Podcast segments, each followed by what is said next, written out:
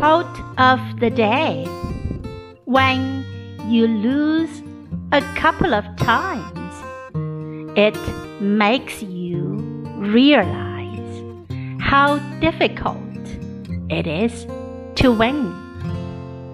By, by Steffi Graf. 当你输了几次，你就会意识到要赢是多么的困难。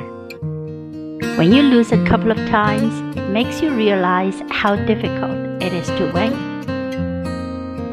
Word of the day realize 认识到、意识到 realize